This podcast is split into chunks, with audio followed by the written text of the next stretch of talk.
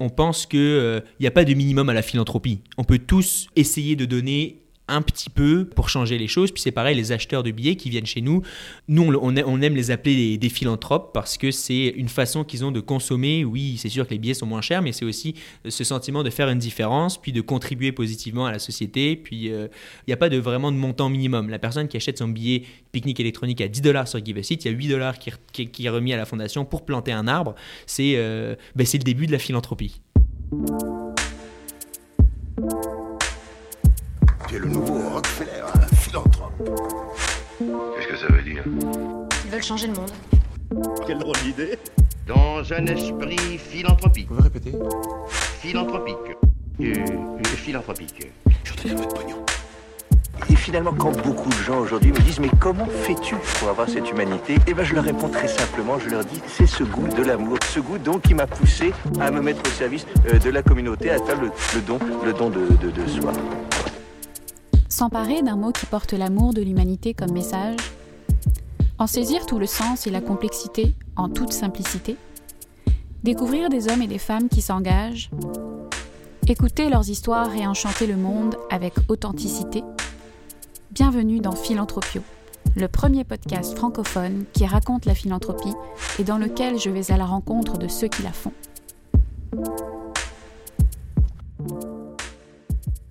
À quoi sert une entreprise? Ces fondamentaux sont en pleine discussion et mutation depuis que la critique du capitalisme se fait de plus en plus présente. Au même titre que l'ultralibéralisme, l'égocentrisme des relations utilitaires, la multiplication des égoïsmes, bref, tous ces mots en isme qui nous crispent à mesure qu'on se rapproche du gouffre de l'effondrement. Repenser le rôle de l'entreprise au sein de la société est devenu un exercice incontournable. Courir après les profits au détriment du reste du monde n'est plus socialement acceptable.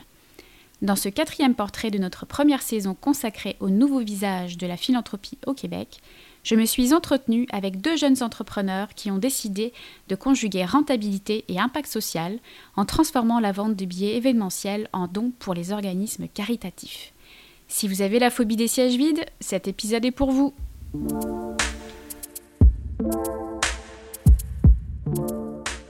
Je m'appelle Charlène Petit et aujourd'hui je reçois Théo Corboliou et Guillaume Campo, les cofondateurs de Give a Seat. Guillaume Campo, Théo Corboliou, merci beaucoup d'avoir accepté mon invitation à parler de philanthropie. Merci de cette invitation. Merci, on est très content d'être ici. Alors, vous avez créé Give a Seat en 2017, la première billetterie caritative au monde qui offre des billets d'événements culturels et sportifs à rabais. Vous êtes tous les deux issus des bancs de HEC Montréal. Guillaume, tu détiens un baccalauréat en entrepreneuriat et une maîtrise en gestion avec une spécialité en entrepreneuriat, intrapreneuriat, innovation. Tout à fait. Euh, depuis peu, tu enseignes au département d'entrepreneuriat et innovation? Théo, toi, tu as quitté ta Bretagne natale en 2013 pour t'installer à Montréal et préparer un baccalauréat en entrepreneuriat. Euh, tu es auxiliaire d'enseignement au département d'entrepreneuriat et innovation de HEC Montréal et chargé de preuve de concept pour Osmo, qui est un organisme à but non lucratif qui a pour mission de bâtir un écosystème start-up de classe mondiale à Montréal. Yes. Alors, votre dada, c'est l'entrepreneuriat, mais vous partagez également une deuxième passion, le sport. Euh, si je résume, Théo, tu as un père et un frère prof de sport. Tu as participé à deux reprises au championnat de France de badminton quand Oh tu étais au lycée. tu as pratiqué le handball de façon euh, compétitive. Tu as cofondé le comité Bouge à HEC en proposant des activités sportives aux étudiants pour 20 dollars par session. Avec Guillaume. Avec Guillaume. Avec Oh, Guillaume. yes. Tu es fondu de vélo, tu cours régulièrement dans le parc du Mont-Royal. Toi, euh, Guillaume, de ton côté, euh, avant de rejoindre HEC, tu as suivi un programme ski-études. Euh, tu as obtenu un diplôme d'études collégiales en sport-études. Et ta spécialité, c'est le tennis. Tout à fait. Tu as notamment été entraîneur pour Tennis Québec et responsable des chasseurs de balles pour Tennis Canada pendant euh, 15 ans. Oui, fièrement représentant des Carabins de l'Université de Montréal, champion canadien depuis les deux dernières années. Et tu as mentionné que Théo était un joueur de badminton, mais j'ai fièrement déjà remporté un match contre Théo au badminton. oui. Oh my god, je m'en Théo- souviens pas. Et Théo m'a jamais battu au tennis. Oh là là. Mais, euh, Comment il notre- se claque les bretelles. On s'est, on s'est, on s'est rencontrés sur les, sur les terrains de tennis et de badminton avant de se rendre compte que c'était difficile de, de rivaliser l'un l'autre dans ces sports de raquettes-là. Donc, ensemble, on a découvert le squash Oui, là. euh, Là, j'ai avait- toujours gagné. donc on- Non, on pas toujours joué des beaucoup. très bons matchs euh, en squash. Donc, on a passé nos études à jouer au squash et à délaisser un peu le tennis et le badminton euh, lorsqu'on était ensemble. Ça, c'est vrai. Oh, ça complète un peu votre profil sportif. en 2016, vous avez remporté le prix du concours en innovation sociale Mouvement de Novae. Et la même année, vous avez remporté une bourse d'entrepreneuriat social délivrée par l'Auto-Québec. Alors, vous avez décidé de vous attaquer à ce que j'appellerais le gaspillage du divertissement, c'est-à-dire les sièges vides dans les salles de concert et de spectacle, les stades et les estrades. J'imagine que l'idée de Give a Seat vous est venue en contemplant les sièges vides de la Coupe Rogers. Ben, en fait, on s'est. On, on a réalisé que même les événements les plus populaires au Québec et ailleurs dans le monde avaient inévitablement certains sièges vides, certains billets disponibles. Et on a réalisé que les événements utilisaient parfois des méthodes assez euh, bancales pour remplir ces sièges-là. Euh, Il y a même des événements qui engagent des bénévoles figurants pour remplir les sièges au début de l'événement. Nous, on s'est dit, il y a quelque chose qu'on pourrait faire de beaucoup plus pertinent avec les billets disponibles. On pourrait les valoriser de façon plus positive. Et c'est un peu là que le- les premiers balbutiements du concept Give a Seat sont nés. Alors justement, le concept, quel est-il? La mission que vous êtes donnée euh, à Give a Seat, c'est quoi? La mission de Give a Seat, c'est de valoriser des ressources disponibles et de les transformer en impact social positif. Donc, euh, euh, comme l'a dit Guillaume, on a remarqué qu'il y avait une opportunité avec les, billets disponibles parce que euh, euh, ces billets-là, ils avaient du mal à être, à être transformés puis à être utilisés. Il y, avait, il y avait plus de gens qui pouvaient voir les spectacles, accéder aux spectacles. Donc, on voulait permettre euh, cette, cette rencontre entre une ressource disponible et un acheteur intéressé, mais aussi de dégager euh, euh, une nouvelle ressource et euh, euh, de donner cette ressource-là euh, à des organismes caritatifs. Ok. Euh, et puis derrière ça, il y avait donc cette euh, l'idée de, de démocratiser aussi l'accès aux événements. euh? Tout à fait. Donc, le, le, le concept Give a Seat est assez simple. On propose aux producteurs d'événements et à leurs commanditaires de faire don de lots de billets que l'on vend ensuite euh, au rabais, en moyenne à 50% de rabais, au profit d'organismes caritatifs. Donc, en moyenne, 80% de la vente d'un billet va être remis à un organisme caritatif choisi par l'organisation qui fait don des billets, donc souvent le producteur. Et on a aussi cette euh, double mission-là de démocratiser l'accès aux événements, les rendre plus accessibles en vendant des billets euh, à bon prix, mais surtout pour une bonne cause. Ok. C'est ça. Puis ça, c'est, excuse-moi, c'est aussi euh, né euh, d'une frustration qu'on pouvait avoir parfois. euh, on était étudiant euh, à HEC, puis euh, on voulait accéder à toujours plus d'événements sportifs, culturels. Puis là, on se rendait compte que, euh, bah, à partir d'un moment, ça pèse dans le budget. Et quand on s'est rendu compte de cette problématique-là, on a mis en place ce modèle d'affaires qui était euh, win-win-win un petit peu. D'une, on attire des nouveaux spectateurs dans des, tribunes où il y a de la place. De deux, on rend les événements plus accessibles, puis on permet aux étudiants qui ont parfois du mal à, associer leur budget avec une participation à la vie culturelle euh, euh, très développée montréalaise. Et puis en trois, on permet de, comme je le disais précédemment, de dégager une nouvelle source de revenus pour les organismes caritatifs qui... euh, font un travail incroyable, mais ont toujours aussi ce problème de générer de nouvelles ressources pour avoir un impact plus grand.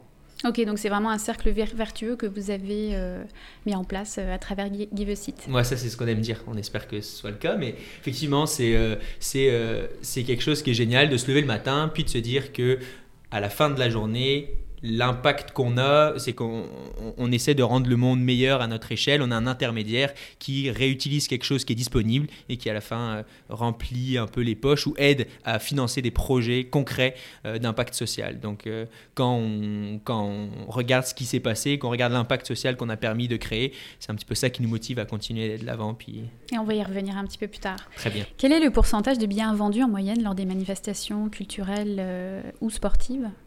Ça, ce sont, c'est assez difficile d'accéder à ces chiffres-là. Euh, les chiffres, les chiffres qu'on a, c'est qu'en moyenne, euh, le taux d'occupation des événements sportifs culturels au Québec et qui se retrouve, ce chiffre-là est vrai à peu près partout dans le monde, c'est environ 70%. Ça veut dire qu'un événement en moyenne est plein à 70%. Bien sûr, il y a certains événements qui sont soldats, d'autres qui remplissent pas du tout. Là, on parle de moyenne de l'industrie.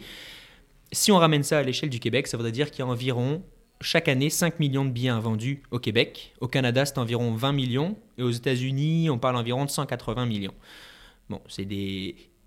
C'est assez pour être un marché énorme. Mhm. Euh, beaucoup de billets qui sont disponibles. Et puis nous, on, on- on pense qu'il n'y a pas vraiment de bonne raison d'avoir des billets, des billets qui sont disponibles quand maintenant il y a des solutions qui permettent de créer des ponts, puis d'avoir un impact concret avec ces billets-là, puis euh, et en même temps d'attirer une nouvelle clientèle, de dynamiser leur, euh, leur, leur réseau de vente et à la fin de la journée un- d'avoir un impact social positif, puis euh, d'aider la planète à tourner un petit peu plus rond. Ok. Comment ont réagi les producteurs d'événements euh, lorsque vous les avez approchés? Est-ce que ça a été facile de les convaincre de donner des billets? Ce qui est certain, c'est que ça a été euh, la première hypothèse d'affaires qu'on a voulu valider, c'est de sortir des bancs d'école, d'aller sur le terrain, d'aller rencontrer des producteurs d'événements, puis de leur demander euh, comment ils font avec les billets qu'ils ont de disponibles, puis qu'est-ce qu'ils pensaient du concept qu'on voulait leur proposer, qui était le, le modèle d'affaires de Give a Seat. Heureusement, les premiers producteurs d'événements avec qui on s'est assis euh, avaient un retour super positif de ce qu'on leur proposait. Euh, Il y a même des premiers producteurs, euh, je pense à certains spectacles d'humour, qui dès le début nous ont donné euh, 20, 30, 40 billets pour des, pour des spectacles, alors qu'on n'avait toujours pas de page Facebook, toujours pas de site Internet. Donc on s'est rapidement retourné vers nos amis, nos familles, pour voir si des gens autour de nous voulaient nous accompagner euh, en achetant des billets à moitié prix pour une bonne cause. Euh, donc euh, rapidement, on a obtenu ce qu'on peut appeler une traction du côté des producteurs, un certain intérêt à, libérer des billets au profit d'une cause de leur choix. Et rapidement, on s'est associé avec des gros joueurs. Je pense à des Juste pour rire, à des Coupe Rogers, à des pique-niques électroniques et même à des commanditaires comme l'Auto-Québec qui ont euh, utilisé des billets qui avaient disponibles pour faire le bien. Donc, d'aller chercher une validation auprès de grands producteurs, grandes organisations comme ça, ben ça l'a, euh, je crois, encouragé d'autres euh, plus petits producteurs d'événements à embarquer dans ce mouvement positif-là qui était euh, le mouvement Give a Seat. Un mouvement. Je pense que, euh, comme l'a dit Guillaume, en fait, on, on s'est rendu compte d'un vrai problème qu'avaient ces organisateurs d'événements et on arrivait avec une solution qui était nouvelle, qui était euh, positive, puis ils ne voyaient pas de bonne raison de ne pas aller de l'avant avec ça, puis au contraire, ils étaient, euh, ils étaient convaincus que les méthodes qu'ils utilisaient n'étaient pas les bonnes et euh, de donner des billets à l'entrée du spectacle parce qu'il fallait remplir ou des fois avoir affaire à des solutions un peu loufoques, ça faisait pas vraiment de sens quand il y avait à côté une solution positive et articulée comme Give a Seat qui leur permettait de rejoindre une clientèle cible, d'avoir accès euh, bah, à une nouvelle source euh, de clientèle éventuellement, puis en même temps d'avoir un impact social, puis d'enlever un peu cette notion négative de rabais comme pouvaient l'avoir certains acteurs. Nous, on vient gommer tout ça, puis on vient communiquer un impact social, puis mettre en contact un événement avec un, avec un organisme caritatif et venir permettre de créer une relation un peu différente entre l'événement et l'acheteur. C'est la proposition qu'on ce qu'on propose, c'est l'événement fait un don de billets, l'acheteur vient dépenser de l'argent pour acheter ce billet-là, puis c'est conjointement cette, euh, la réunion de ces deux entités-là qui permet de dégager le don. S'il y a juste qui permet de dégager finalement le don qui, qui est de l'argent pour les organismes caritatifs. S'il y a juste le don de billets, ça suffit pas. Mhm. Il faut que l'acheteur vienne l'acheter. Donc c'est comme une- aussi une nouvelle façon que l'événement peut communiquer avec une clientèle, de dire regardez, ensemble, on fait ça. Puis c'est quelque chose qui vient rejoindre les millennials, comme on les appelle. Puis c'est c'est ça aussi qui, qui, qui charme euh, les événements. On a même, euh, à l'occasion, euh, reçu des billets de la part de producteurs qui affichaient complet pour un spectacle depuis un certain moment, mais qui se réservaient parfois euh, 10, 20 billets de faveur, puis plutôt que de les remettre en vente ou de les donner à des gens de leur réseau, mais décidaient de poser cette bonne action-là, puis de libérer des billets qu'on vendait tout de même au rabais parce que c'est un non négociable pour nous de démocratiser l'accès aux événements. Donc, ça arrive aussi assez souvent qu'on va offrir des billets pour des événements qui affichent complet ou qui sont euh, plus populaires que d'autres événements. Puis on n'affiche jamais sur Give a Seat le nombre de billets qui sont disponibles. Donc on retrouve des événements euh, parfois très populaires sur Give a Seat, puis euh, premier arrivé, premier servi, comme on, comme on dit. On a souvent des, des billets qui partent très rapidement. Euh, c'est ça. Des fois, on a des événements qui, euh, qui donnent très peu de billets, qui donnent juste quelques billets, pas parce qu'ils veulent vendre beaucoup de billets dernière minute, juste parce qu'ils veulent s'associer à nous, puis associer leur image de marque à, à cet impact social positif-là. Puis ce que tu dis, Guillaume, ça m'a fait penser à, à- quelque chose. On a déjà eu un événement qui était complet et qui a rajouté des chaises physiquement euh, dans la salle juste pour pouvoir euh, donner des billets à Give Quand on l'approchait avec notre proposition de valeur, il était comme Ah, c'est trop cool, je vais faire ça, mais là je suis complet, je rajoute des chaises. On était comme Bon, ben, c'est parfait. Bon, ça, ça arrive pas tous les jours. Pas mais, give euh, a seat, c'est add a seat. add a seat. Est-ce que ça arrive souvent que les commanditaires d'événements fassent don de billets car c'est une contrepartie importante euh, dans leur commandite? Tout à fait. Les, les commanditaires d'événements et les grandes entreprises en général ont souvent beaucoup de billets, de billets de faveur. Euh, mais ça demeure que plusieurs d'entre eux ont euh, une difficulté à gérer ces billets-là de façon efficace. Ils les utilisent parfois pour inviter des clients, des partenaires d'affaires ou pour leurs propres employés à l'interne. Euh, mais la façon de gérer les billets à l'intérieur de ces grandes organisations-là est parfois assez complexe. Donc justement, avec Give a Seat, depuis quelques temps, on propose aux commanditaires d'événements, aux grandes entreprises, un outil de gestion de billets pour les aider dans cette euh, gestion-là euh, au jour le jour des billets de, faveur qu'ils possèdent. Donc, euh, dans les dernières années, on n'a pas offert énormément de billets de la part de commanditaires, mais c'est quand même arrivé à l'occasion. Mais avec cette nouvel outil-là qu'on leur propose, qui va leur permettre de mieux gérer leurs billets à tous les jours, on, euh, on espère pouvoir aller euh, offrir sur giveaseed.ca des billets à la fois de producteurs, mais aussi de façon récurrente de, de commanditaires d'événements.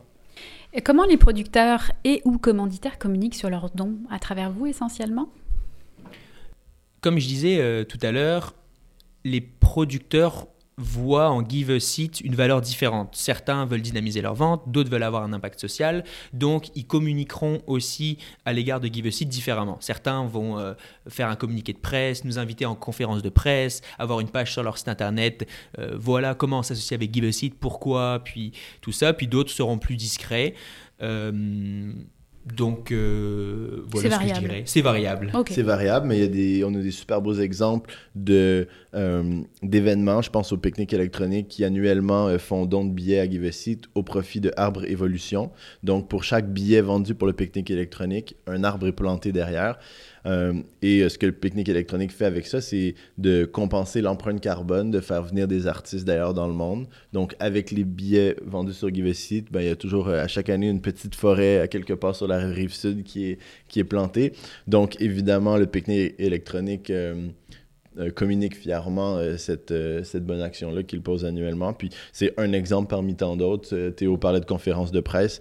Euh, la, le- la Formule 1, depuis euh, trois ans, font don de, billets pour la course, nous invitent euh, à leurs conférences de presse et partagent euh, et vient remettre euh, le euh, Monsieur Dumontier vient remettre euh, le chèque avec nous à l'organisme choisi euh, suite à l'événement. Euh, quand tu parlais du pique-nique électronique euh, avec Nicolas Cournoyer, un des cofondateurs du pique-nique électronique, qui s'est déplacé pour venir planter les arbres avec nous. On a été ensemble faire la plantation des arbres, puis après ça, la photo a été partagée sur les réseaux sociaux. Donc il y en a qui vont jusqu'à là, puis d'autres euh, euh, font don de billets, euh, puis on remet un chèque simplement à l'organisme caritatif. Euh, L'implication est variable, je dirais.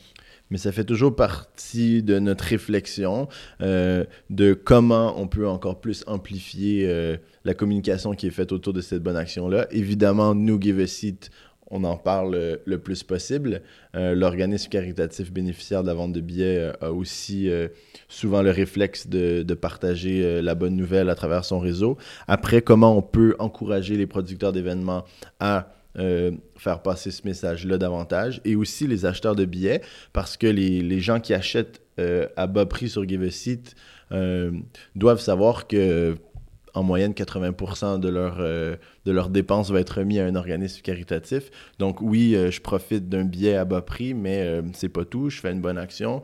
C'est mon argent finalement qui est, qui est versé à un organisme. Donc comment ces acheteurs Give a Seat là peuvent euh, être fiers de leur achat sur Give a Seat puis en parler à leur réseau, euh, c'est aussi quelque chose qui fait partie de nos réflexions euh, au jour le jour. Aujourd'hui particulièrement. Et peut-être pour compléter, comme on le disait, ils parlent de leur implication avec GiveSeed de façon variable, mais on a aussi conscience qu'on vient un peu chambouler les façons dont fonctionnait l'industrie. Où avant nous, au début quand on s'est présenté, les gens nous disaient ah vous êtes comme des gentils scalpers, parce que c'est vrai que les gens qui vendent des billets avant l'événement, c'est souvent vu avec un impact négatif ou que c'est comme plus cher que la valeur marchande. Donc là nous on vient vraiment en grand écart de ça. Donc on, a, on est conscient que euh, on peut pas euh, euh, évangéliser une industrie du jour au lendemain. Donc on, vient avec euh, petit à petit, on, voit quand même, comme dit Guillaume, un mouvement positif se dessiner vers, euh, la communication d'une association entre événements et organismes caritatifs. Euh, euh, bon, petit à petit, ça s'en vient une norme et puis on travaille fort pour que ça, que ça devienne de plus en plus important. Euh, votre service s'adresse à une cible plutôt jeune, jeunes travailleurs, étudiants. Vous avez d'ailleurs développé des partenariats de vente privilégiés avec des réseaux de membres comme la Jeune Chambre de commerce de Montréal, les universités, les espaces de coworking. Est-ce que vous comptez élargir votre cible Je pense euh, notamment aux nouveaux arrivants ou aux foyers précaires qui n'ont pas beaucoup de moyens pour euh, faire des sorties en famille? Mais c'est sûr que quand on approche un producteur puis qu'on lui mentionne qu'un peu plus de 80% de nos acheteurs ont entre 18 et 34 ans, on, voit dans la réaction des producteurs que ça a réellement de la valeur de leur dire qu'on peut euh, attirer dans leurs événements un, public jeune qui va probablement revenir dans les années suivantes, probablement à plein prix euh, sur la billetterie de l'événement. C'est un peu l'objectif de développer la clientèle aussi à travers Give a Seat. Euh, mais reste qu'on est toujours ouvert à à qui veulent parler les organisations avec qui on fait affaire. Si je pense aux commanditaires d'événements à qui on offre présentement un outil de gestion de billets, euh, peut-être que certains d'entre eux vont, vont décider de non pas vendre des billets euh, au rabais au profit d'organismes caritatifs, mais vont peut-être dire, moi j'aimerais que les billets que je n'utilise pas euh, bénéficient à des familles dans le besoin qui puissent avoir accès gratuitement à des événements de, de tout genre, des événements sportifs et culturels. Et à ce moment-là, ce sera peut-être des communautés qu'on sera en mesure de développer, De toucher Euh, autrement. c'est ça, le Ouais. tutoiement, peut-être avec l'aide de certains organismes caritatifs qui, qui parlent à ces communautés-là pour leur faire bénéficier de billets euh, de, de- de grandes entreprises qui n'utilisent pas en totalité leurs billets. Donc, on est toujours ouvert à, à développer des nouveaux réseaux, des nouveaux modèles. On va parler à présent de l'impact de Give a Seat. Euh, Est-ce que vous pouvez nous donner quelques chiffres témoignant de, de l'impact euh, Le nombre d'organismes soutenus, le montant total distribué en dons? On est fiers annuellement euh, de soutenir des dizaines et des dizaines d'organismes caritatifs différents grâce à plusieurs dizaines d'événements euh, d'événements différents et de permettre à plusieurs milliers d'acheteurs d'avoir accès à des, euh, billets au rabais pour une bonne cause. Euh, cette année, on arrive à environ 200 000 dollars de dons pour divers organismes caritatifs. C'est souvent, comme on vend entre 10 et 100 billets environ par événement, c'est souvent des dons qui vont être entre euh, 400 et 10 000 dollars par événement. Donc, euh, Et quand on parle, parle d'impact aussi, je pense que c'est important de, de mentionner que on, on a fait affaire presque avec tous les événements, euh, les producteurs d'événements à Montréal. Donc ça aussi, c'est quelque chose qui est important pour nous, de, de petit à petit, d'entrer chez ces producteurs-là, euh, leur montrer la valeur qu'on peut apporter et graduellement travailler de plus en plus avec eux.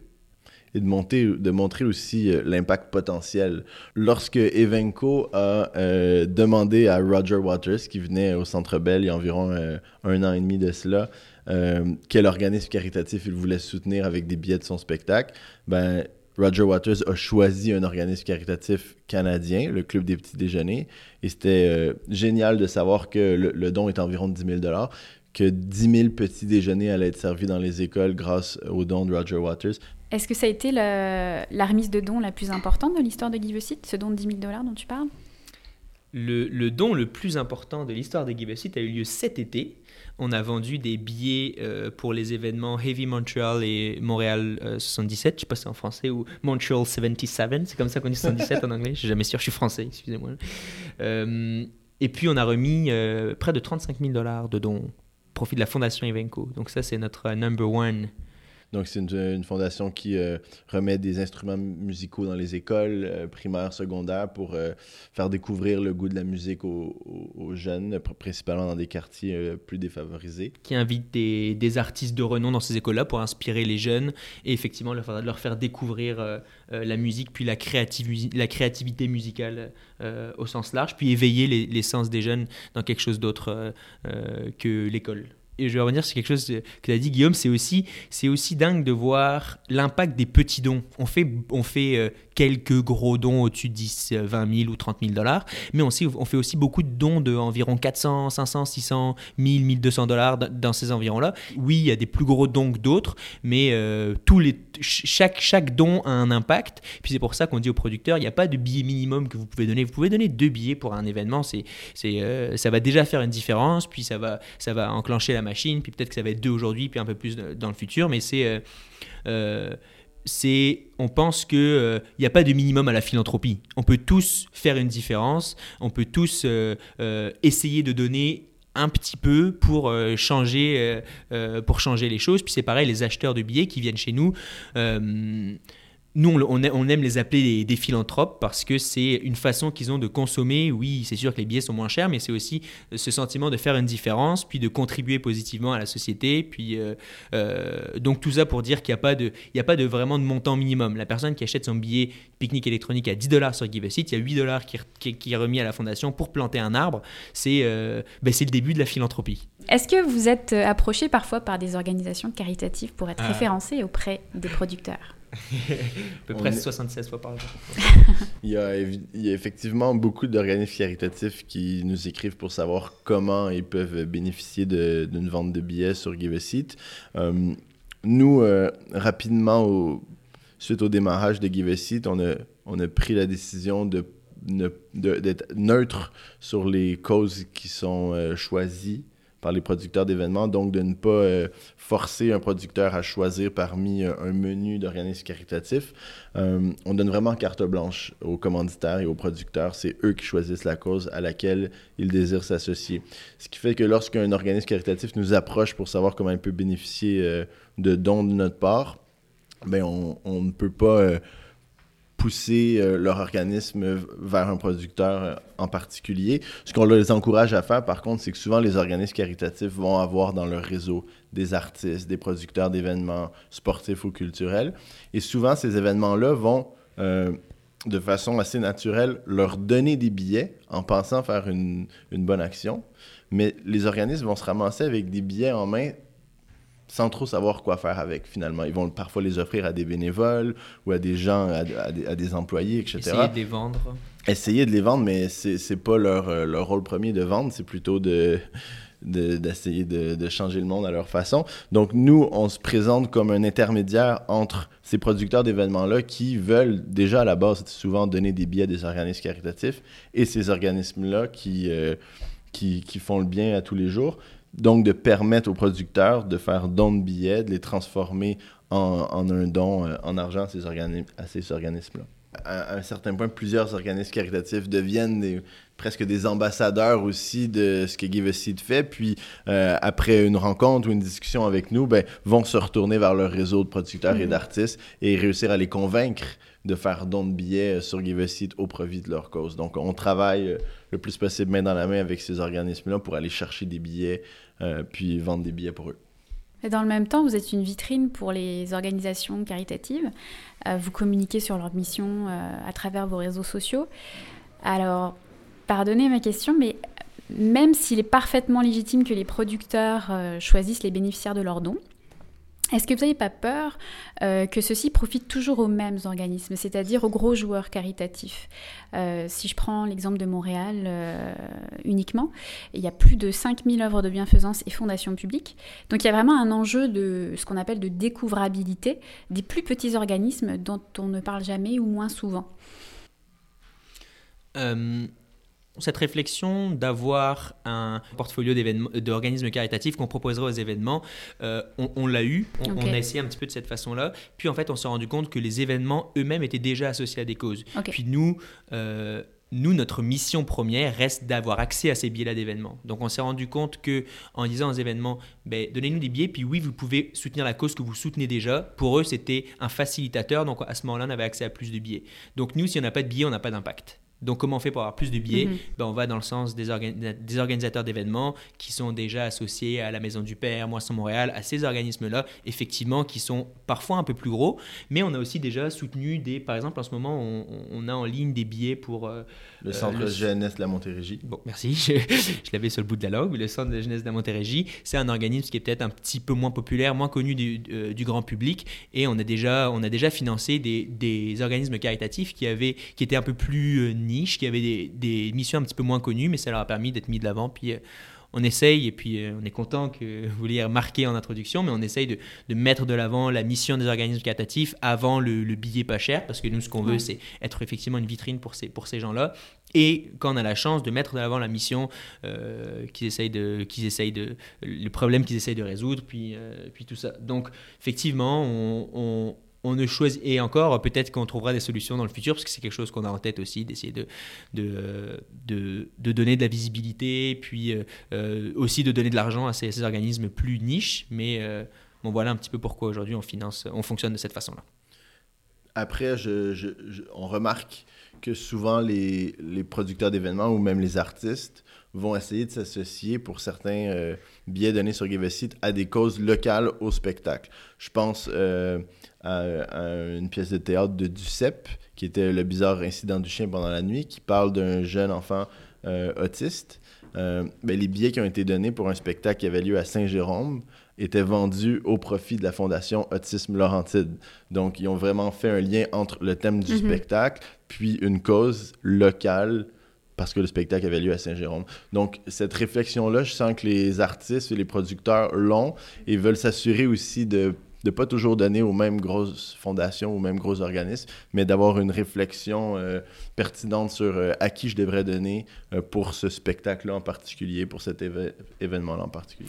Guillaume, tu parlais tout à l'heure de, de façon de- d'amplifier euh, la portée des dons qui sont faits à travers Give a Seat.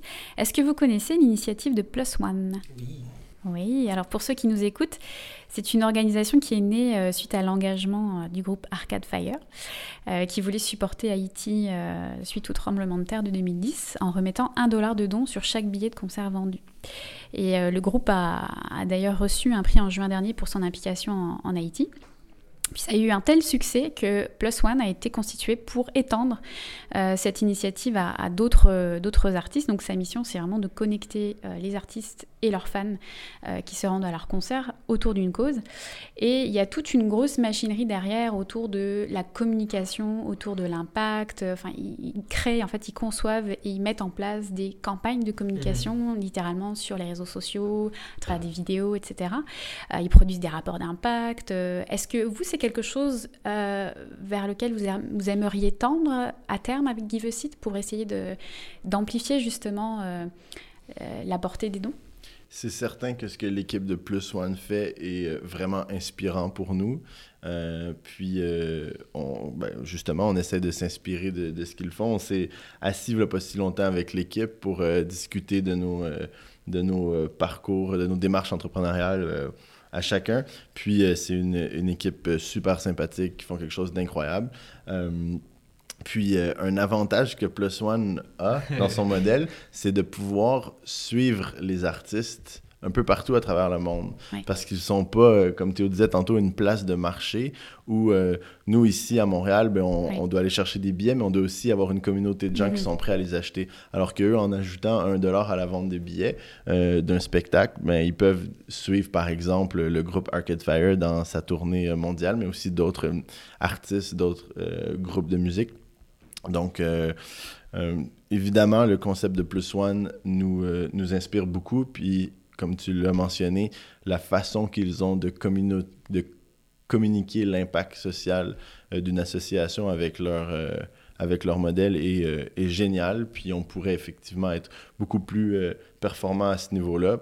C'est c'est peut-être dans une phase 2 où l'entreprise sera Oui, plus mature, aura des, des, des billets qui viendront plus régulièrement, où là on pourra s'attarder sur mais comment finalement mieux communiquer cet impact social-là de façon plus articulée, puis plus claire pour euh, essayer de faire un maximum comprendre aux gens ce qu'on fait, puis c'est quoi l'impact concret. On essaye, on essaye, et puis aujourd'hui on s'est rencontrés toute la journée pour essayer de voir Mhm. euh, comment on veut communiquer Ouais. par rapport à, à l'impact qu'on a et, euh, et par rapport à ce qu'on fait, parce qu'il y a encore des gens qui pensent que Give a Seat c'est juste des billets pas chers, même si ça s'appelle Give a Seat. Mais, euh, mais Mais euh, donc, c'est au centre de nos préoccupations. Comment on fait pour euh, mettre de l'avant un maximum cet impact social-là? Et on sait, pour les avoir rencontrés, comme disait Guillaume, que pour Plus One, c'est un gros travail, justement, post-don un petit peu. Puis en fait, pour accompagner euh, les artistes dans le choix de l'organisme caritatif, puis comment ils communiquent. et, et finalement, c'est un peu ça leur travail, parce qu'ils ont ben oui, ils ont aussi du bizdev entre guillemets à faire pour aller chercher ces plus one là. Mais c'est beaucoup ce travail-là d'accompagnement qu'ils font. Puis nous, on a, on a beaucoup de travail à faire Mais pour oui. aller chercher des billets, donc on est plus là-dedans. Mais effectivement, on essaye euh, de faire aussi de la communication. Puis ça pourrait être. euh, mais mais, mais c'est sûr, bon, pour conclure comme ça, c'est sûr que euh, c'est quelque chose qu'on a envie de le faire de façon plus exhaustive, mieux, plus détaillée. Le jour viendra où on le fera. En avril 2019, vous avez obtenu la certification B Corp et Yeah. rejoint un réseau de près de 3000 entreprises à travers 64 pays à travers le monde. Alors félicitations. Merci. Euh, Est-ce que vous pouvez nous expliquer en quoi ça consiste? La certification B Corp, en fait, c'est un, c'est un label qui vient certifier que l'entreprise a un impact social et environnemental positif. Ça vient montrer qu'elle ne cherche pas euh, le profit tout azimut, mais qu'elle a aussi euh, d'autres buts en tête, comme, euh, bah, je le disais, de, s'inscrire dans la construction d'un monde meilleur. Il y a une phrase que j'aime bien qui, vient de B Corp, c'est que le but des entreprises B Corp, c'est pas d'être euh, la meilleure entreprise du monde, mais c'est d'être la meilleure entreprise pour le monde.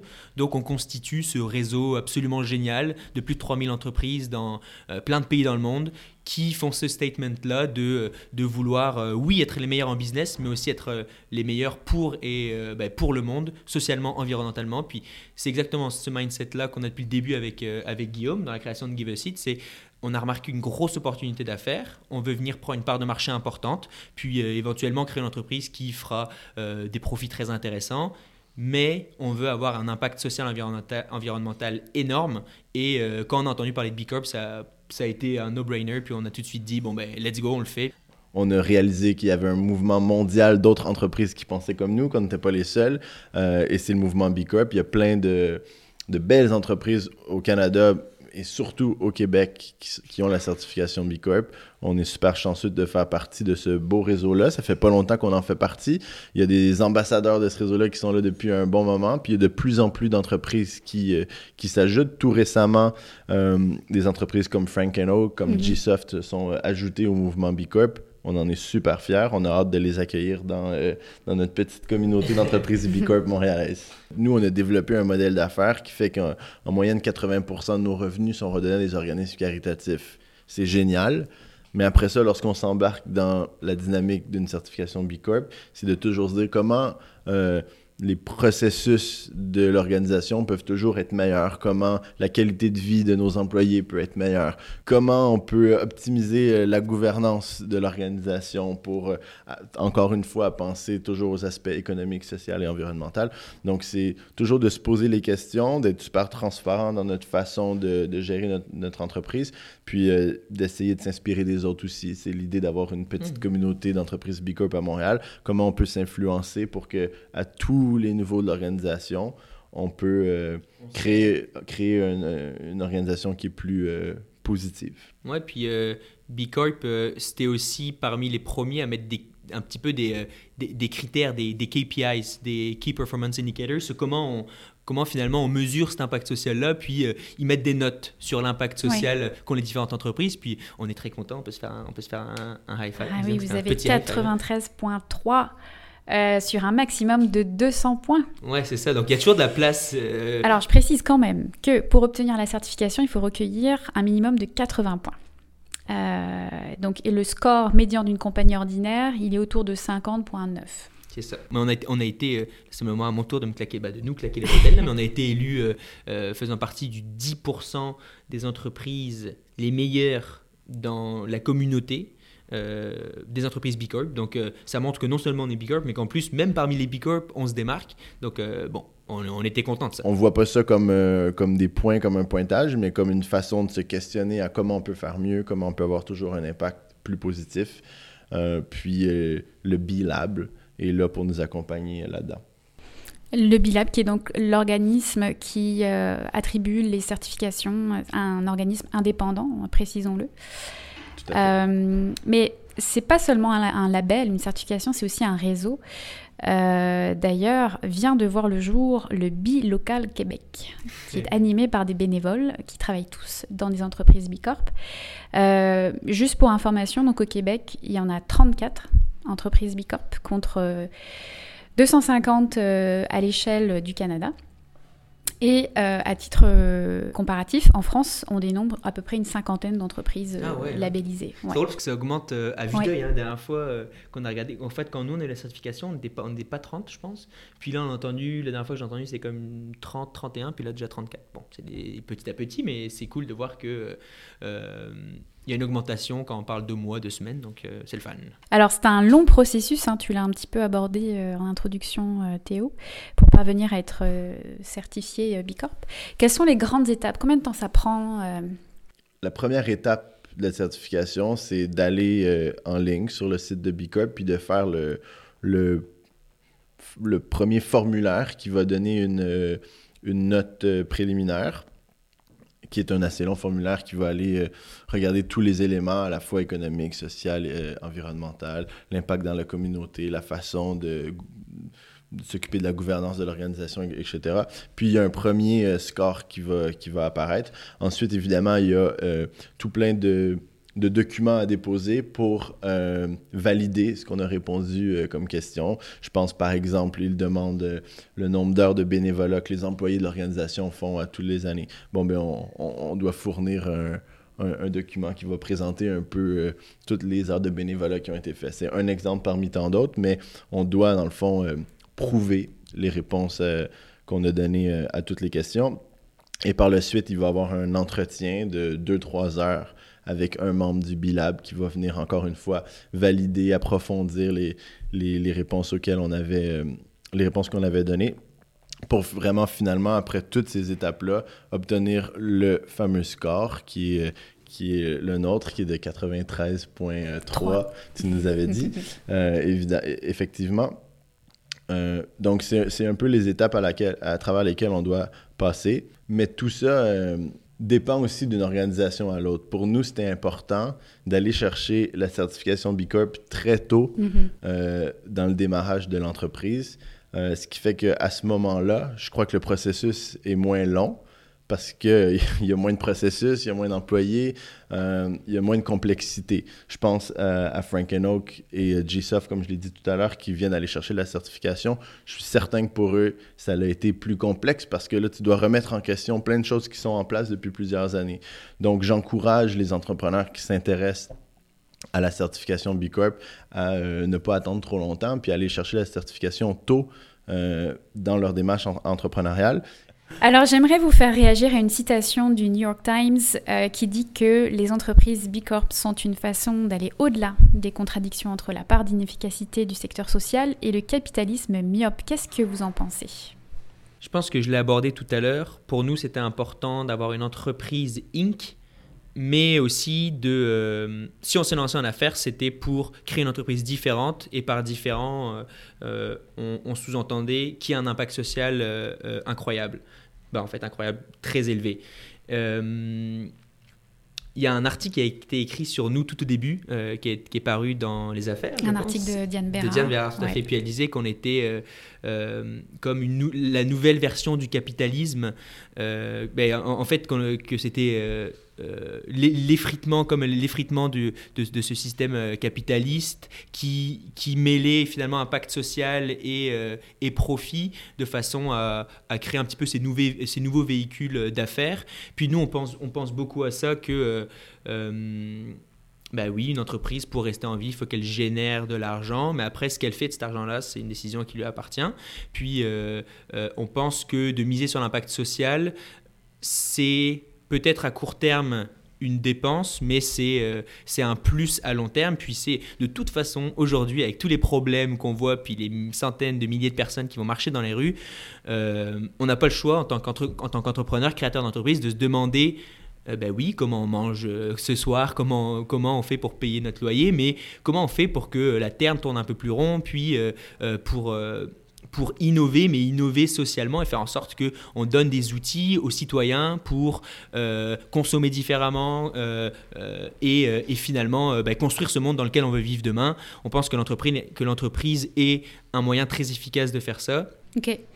On pourrait parler finalement, comme Diane Bérard l'a fait dans son article des affaires que tu as cité, de mouvement. Elle dit c'est ainsi que naissent les mouvements. Et en parlant de mouvement, le Boston Consulting Group en a théorisé un qui s'appelle l'impact sociétal total et qui repense complètement le rôle des entreprises dans la société. Euh, est-ce que ça vous dit quelque chose? Vous en avez entendu parler Non. Non? Non. Alors concrètement, euh, selon ce... Mais on est d'accord avec la prémisse. Oui. On adore.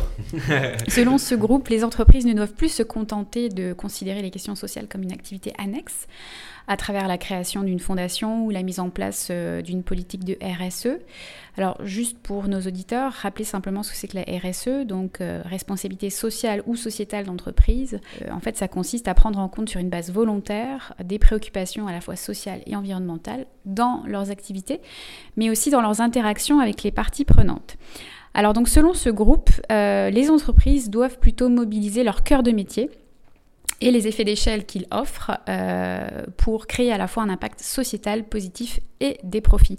Alors la question que j'ai envie de vous poser, euh, c'est la suivante. Est-ce que vous pensez que dans les prochaines décennies, l'entreprise à mission sera le nouvel horizon de la RSE Nous, on est euh, convaincus que tant qu'à démarrer une nouvelle entreprise, euh, c'est nécessaire de se poser ces questions-là dès le départ et de, s'assurer qu'au cœur de son modèle d'affaires, on ait cet impact positif-là, euh, social ou environnemental. Nous, notre proposition de valeur le permet directement de générer euh, des revenus pour les organismes caritatifs. Puis il y a plein d'autres exemples à Montréal d'entrepreneurs qui ont lancé des projets euh, qui, euh, au cœur de leur modèle d'affaires, avaient cet impact positif-là.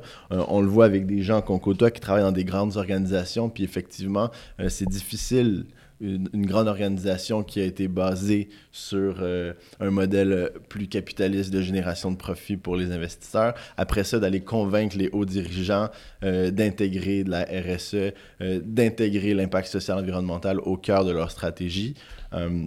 Donc, nous, on, s'implique beaucoup aussi dans l'écosystème entrepreneurial, à HEC et ailleurs. Puis, lorsqu'on rencontre des, jeunes entrepreneurs qui ont des projets, bien, on essaie de les influencer à, dès le démarrage de leur entreprise, considérer comment je pourrais développer un modèle qui soit positif, qui ait un impact social ou environnemental. c'est ça, quand on parle de, mission d'entreprise, euh, je pense que c'est là que tout part, en fait. C'est quoi la mission de l'entreprise Puis, euh, euh, bah, comme le dit Guillaume, au tout début, on parle beaucoup du why en création d'entreprise. Pourquoi est-ce qu'on part ça? Puis, euh, nous, ce qu'on aime à penser, c'est que les entrepreneurs euh, euh, sont là pour résoudre des problèmes. Puis des problèmes, en ce moment, il y en a pas mal.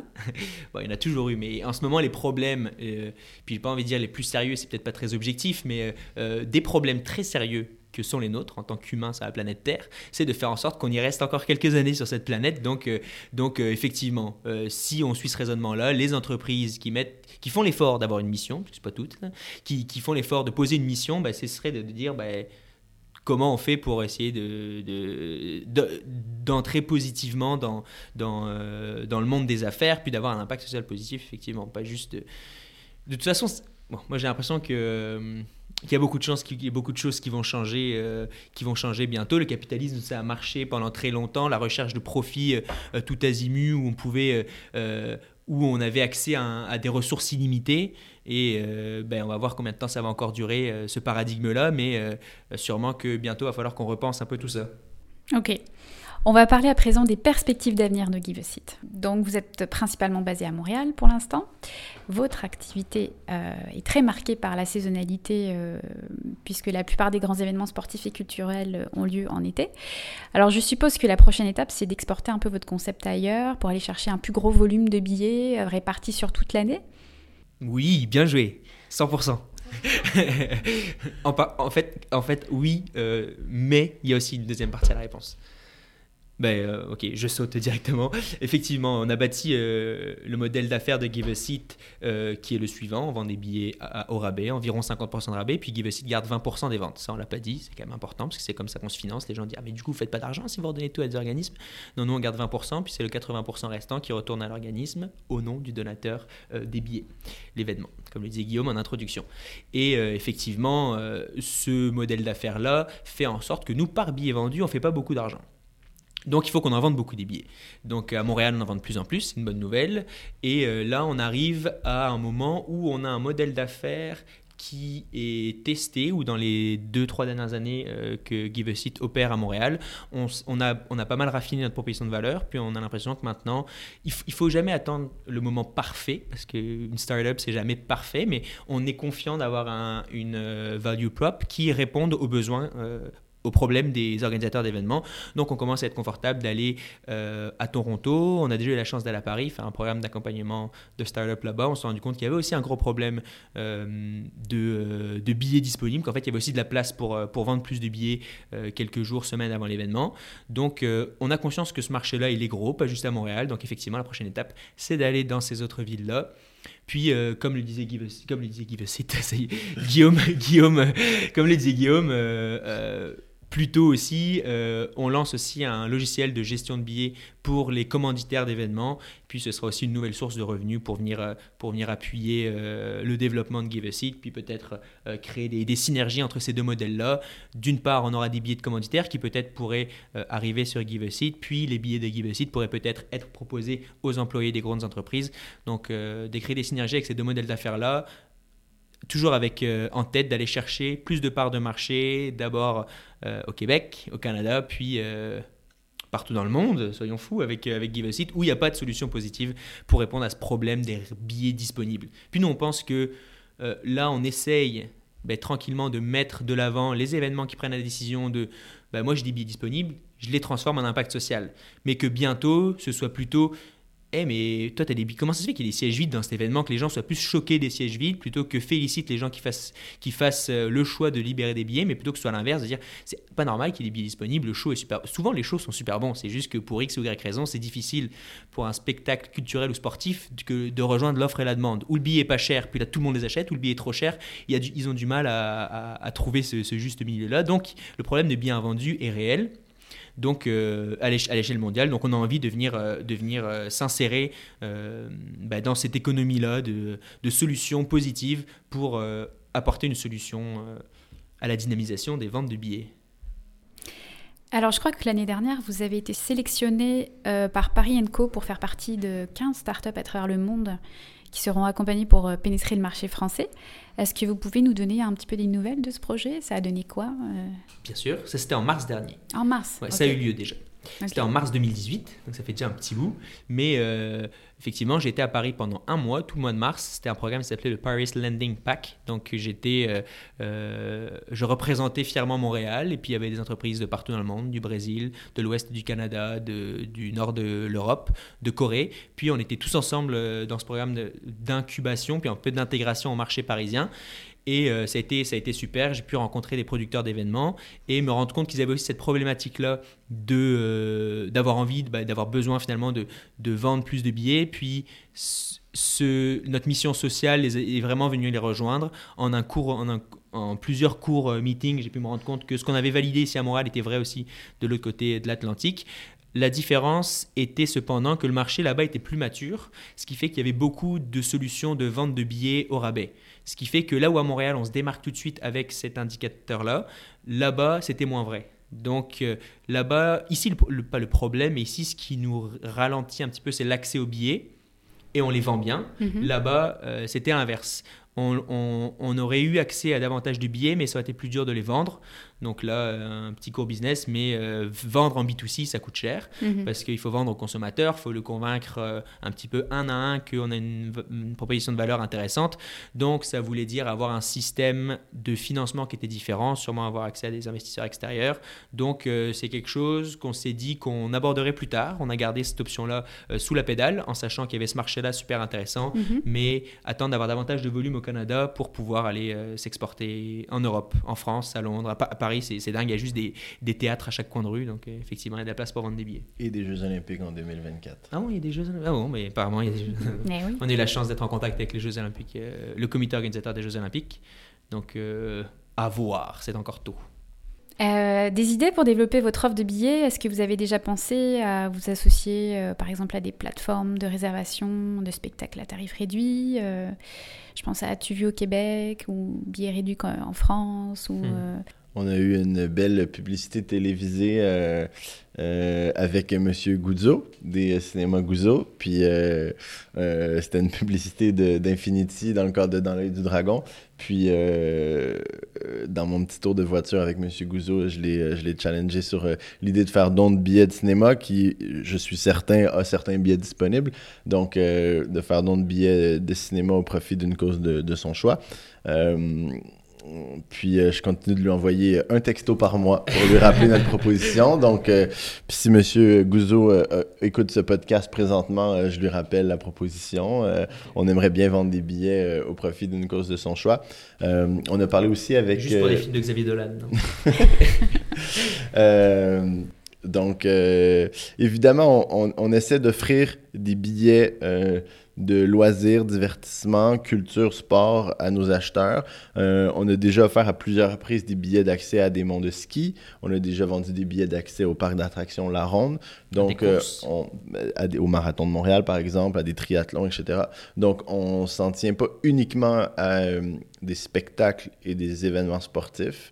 On essaie d'intéresser tout le monde avec du divertissement, mais sans non plus euh, s'éparpiller trop Oui. loin puis offrir euh, des euh, Des expériences. euh, ouais ou des euh, des tasses à mesurer au rabais ou des euh, des trucs Comme euh, peuvent le faire des, des plateformes comme Touango qui vendent euh, efficacement un grand nombre de produits et services au rabais. mhm. Euh, Eh bien, écoutez, on va clore cette euh, entrevue par euh, trois questions.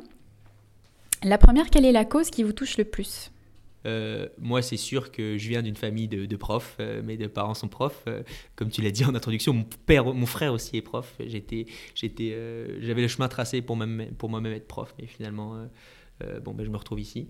Euh, mais euh, moi, l'éducation, c'est un sujet qui me touche beaucoup. Puis l'accès à l'éducation, puis tous les changements qui, qui s'en viennent par rapport à, l'école, la nouvelle école un petit peu, puis comment ça se fait que l'école aujourd'hui soit la même que l'école d'il y a 150 ans puis comment faire évoluer ça, puis finalement, ben, comment créer des...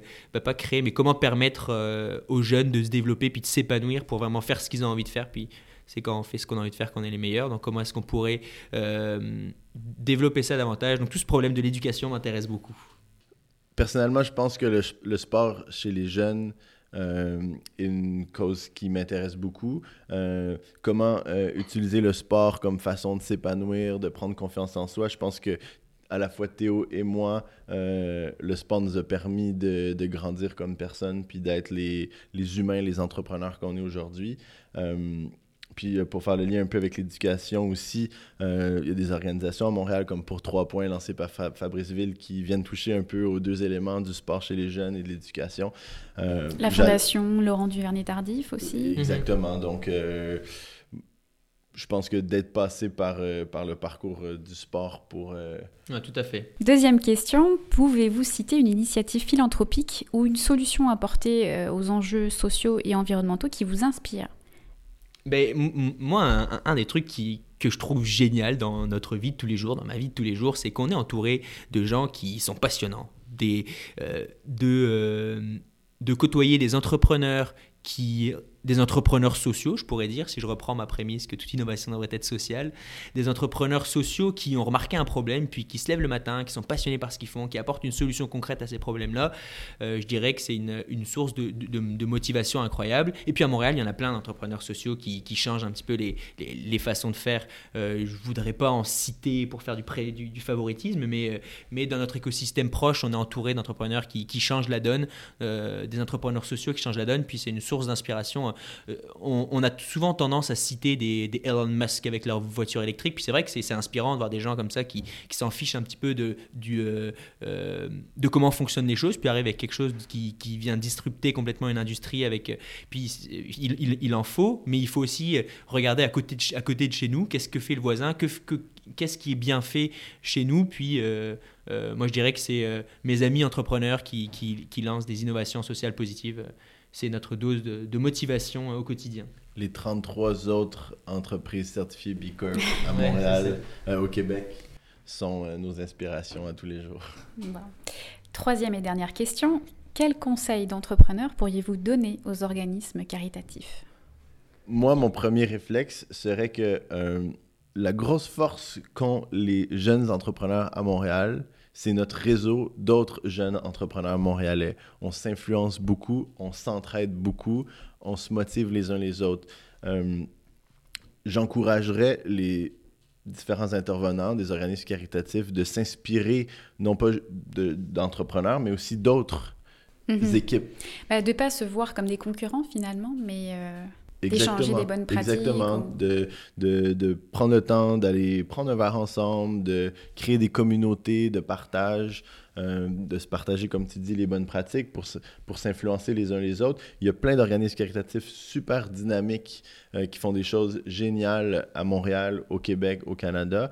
Comment euh, ces leaders-là peuvent aussi influencer les autres qui ont parfois peut-être moins de ressources ou des moins grandes équipes à, à faire toujours plus pour finalement, ensemble, changer le monde à leur façon. Je suis vraiment d'accord avec ça. Nous, notre réseau, la communauté nous a énormément aidés. Puis on continue d'essayer de la nourrir, cette communauté-là, puis en même temps- et toujours d'en bénéficier aussi. Euh, moi, une idée que, que je pourrais apporter, ce serait d'essayer d'être d'être créatif dans leur façon de lever des fonds. Puis euh, je dis pas ça juste pour prêcher Give a Seat, mais Give a Seat, c'est un nouveau moyen pour eux d'avoir accès à des revenus, euh, en ben, de diversifier leur- leurs sources de revenus de façon originale, en, en venant collaborer avec des partenaires corporatifs qui pourraient, avoir, des billets ou des événements qui pourraient avoir dans leur réseau, dans leur réseau et, de, de se financer de cette façon-là. Puis il y a plein d'organismes qui trouvent des, des façons innovantes pour, euh, pour lever des fonds, mais essayer d'aller de cette, cette façon-là, faire les choses différemment, ça, ça aide. Merci beaucoup Théo et Guillaume d'avoir répondu à mes questions. Euh, Est-ce qu'il y a une actualité qu'on pourrait partager Euh, Eh bien oui, on est super content d'accueillir euh, Perrine avec nous cette semaine, qui était là pendant le podcast, qui a tout écouté. Et puis il se trouve que Perrine sera en charge de euh, gérer la gestion, bah, de gérer la gestion, c'est beau ça, de, de s'occuper de la gestion de nos réseaux sociaux. Euh, donc s'il vous plaît, aidez Perrine dans son mandat, puis allez nous suivre sur les différentes plateformes, principalement Instagram et Facebook. Merci beaucoup. Merci beaucoup les garçons. Merci, Merci. à toi, c'est très plaisant. Merci beaucoup d'avoir écouté Philanthropio. Vous avez aimé l'émission? Dites-le moi avec 5 étoiles et des commentaires sur l'application Apple Podcast. Vous pouvez retrouver également tous les épisodes sur philanthropio.com. Si vous souhaitez réagir, écrivez-moi à charlène at philanthropio.com. À bientôt pour dérouler le fil de nouveaux récits.